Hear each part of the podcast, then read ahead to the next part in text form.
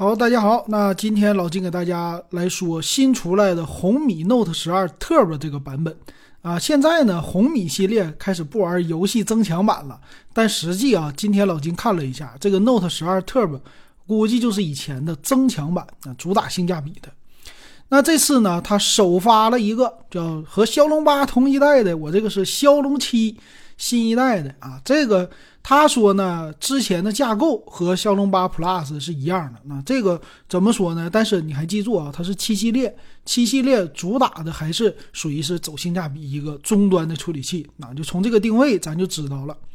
然后呢，他说了一个散热很好。那么从这儿开始啊，老金就觉得这个手机呢，第一主打性价比，第二是预备给年轻人的。啊，玩游戏所使用的那这个手机的特点呢，就是摄像头肯定是一般一般，很一般。但是呢，玩游戏性能很强很强很强。所以这个手机就是正面特别好，背面非常一般。呃但是它确实有很多卖点，咱一个一个来看。那它这个处理器刚才说完了，内存和存储呢，LPDDR5 和 UFS 3.1的，属于旗舰级的啊。我只能说，不是说他家是旗舰级的，而是说现在这个技术升级实在是有点慢。但是有新玩意儿啊，他就说叫狂暴引擎，他说了几个啊，其中有一点玩游戏这个我不关注，但他说了一个叫使用四年依旧如新，这句话我是记忆犹新。什么意思呢？他说的是文件系统做一个优化，那我觉得现在的手机啊，它点到笔上了啊，这个叫什么定点睛之笔，啥意思呢？我们的手机现在真的就用四年才换。为啥呀？就是太耐用了，所以这个他官方估计是露个怯啊，小无奈，怎么个意思啊？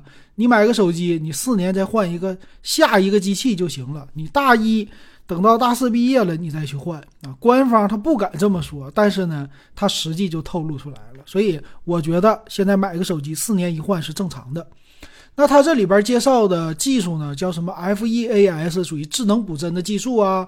大型网游的一个叫提速技术啊，再加上大存储、大内存，这都是它的一个卖点。那这个次大存储给你来一个十六加一 T 的版本，呃，售价呢两千五百九十九，那这个价格谁都可以去接受了哈。而且我的感觉就是一 T 竟然是普及了。今年为啥他这么敢就说呀？这么敢普及呀？因为啊，这玩意儿降价降的太快了，你没去看。DIY 市场那两 TB 的 SSD 那固态硬盘才多少钱呢？五百多块钱，老便宜了。所以这一 T 的是它的内存采购成本确实便宜了啊。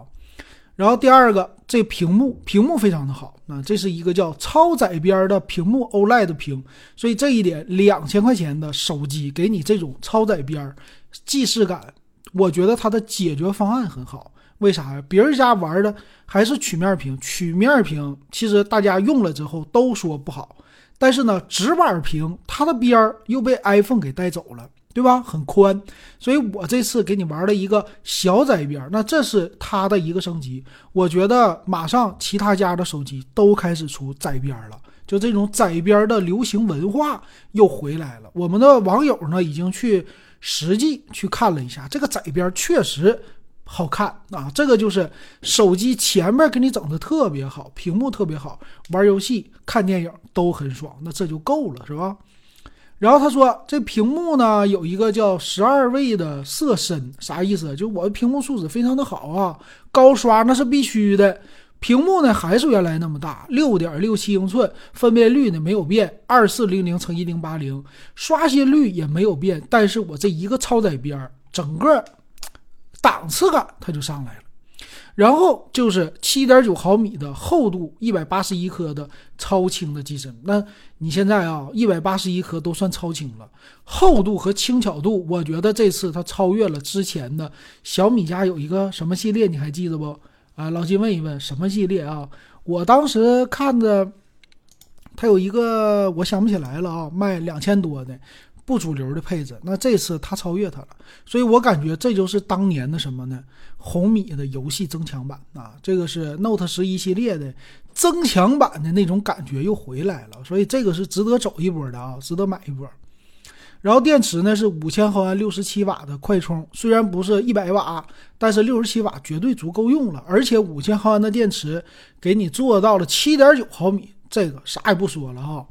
但是背面就别说了，背面的摄像头万年不变，六千四百万主摄，八百万超广角，两百万凑数啊！这你看就这三摄，所以说呢，摄像头啊。它这些采购的成本呢，肯定是比较的低的了啊。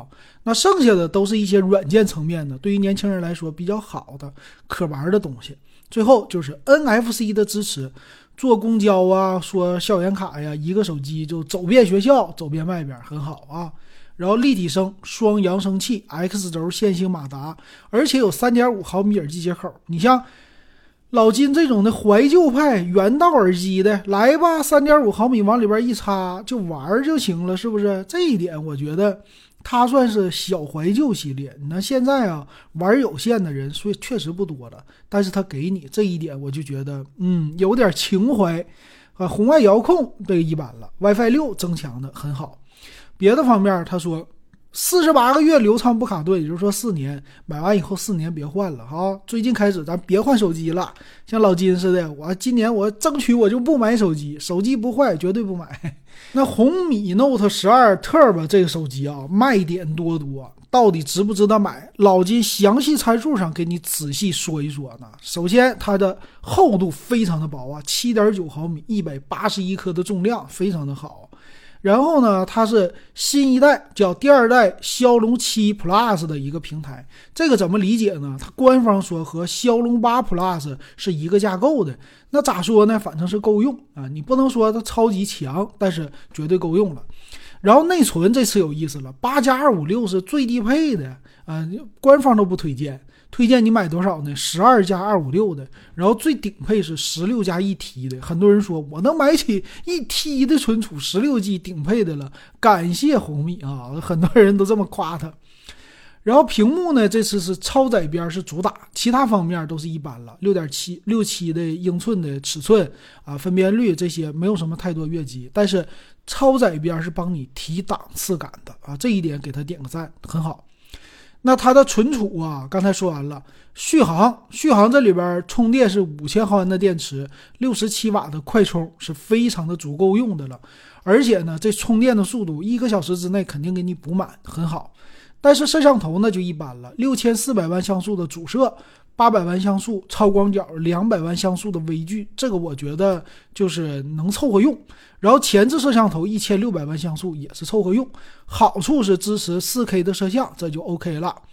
呃，五 G 的网络是支持，并且是 WiFi 六增强版啊。其实啊，老金现在 WiFi 六都没用上，但呢有就总比没有好，对不对？而且是旗舰级的。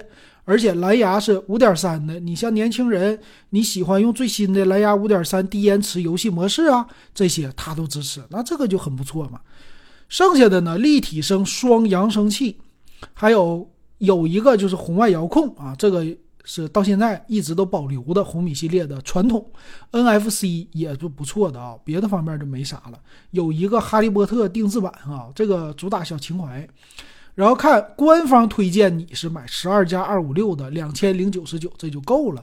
其实呢，它就是和之前的红米 Note 十一增游戏增强版非常的类似，呃，从机身的设计、外观的这些，我觉得都很像的，所以它肯定是主打性价比。但你要是说能不能降价，六幺八它兴许还能给你降一波，我的话放在这儿是吧？咱等一等，其实也是很好的。但是呢，官方说我这个手机能用四年。所以你不着急的，真的是可以等。那但是这个手机，我觉得生命周期会很强。